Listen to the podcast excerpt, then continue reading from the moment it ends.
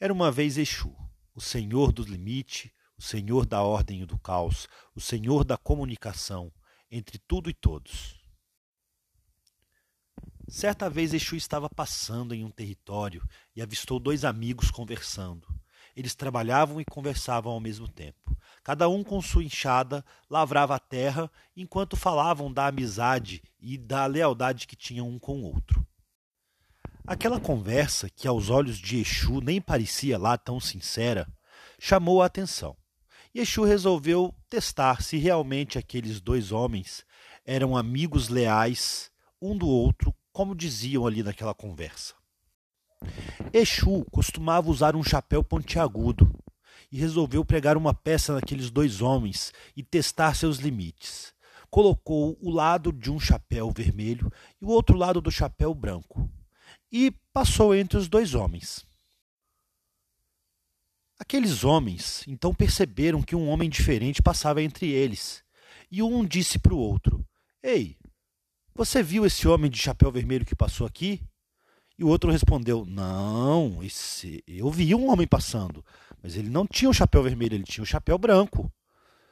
O outro indagou: Não, era vermelho sim, eu tenho certeza, eu vi. Não, era branco, eu vi. Ok, vamos, vamos, vamos trabalhar mais.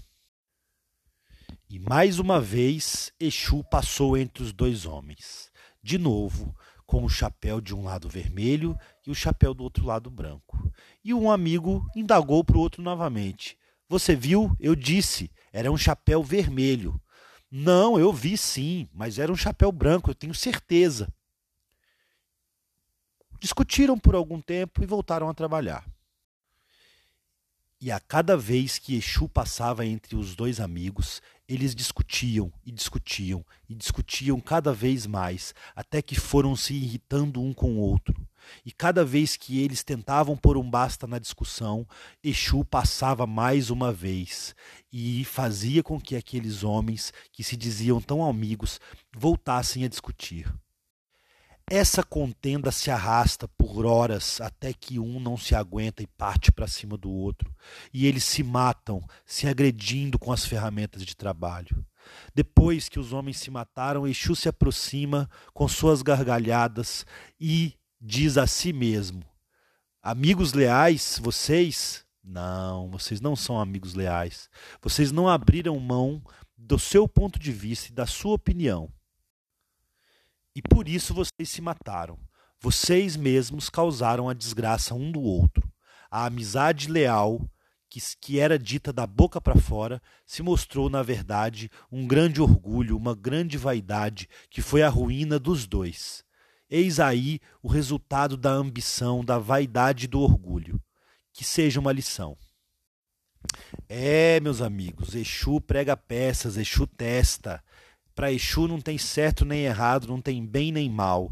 Nós mesmos somos a causa e consequência de tudo que acontece conosco. Pois esse Itã, esse Itã de Exu é um Itã clássico, um Itã muito conhecido e que fala sobre a vaidade, fala sobre o orgulho, fala sobre os pontos de vista. Cada um, cada um dos camponeses tinha seu ponto de vista. Nenhum dos dois estava errado.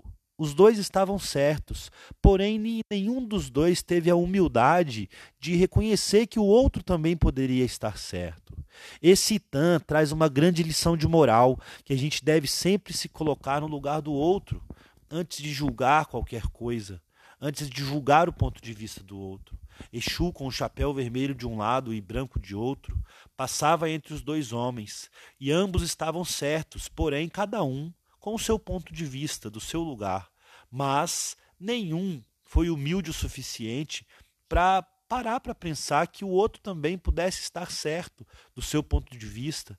Nenhum dos dois se prontificou a ir para o lugar onde o outro estava e olhar a mesma coisa do mesmo lugar.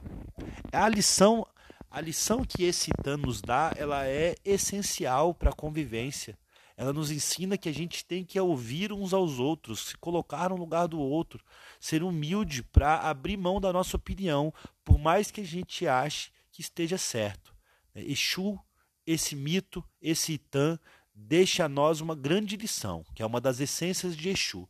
Exu testa a nossa capacidade de ser equilibrado, de ouvir o outro, a nossa capacidade de lidar com os nossos próprios limites, com os nossos próprios vícios. E fica aí, fica aí essa lição de hoje.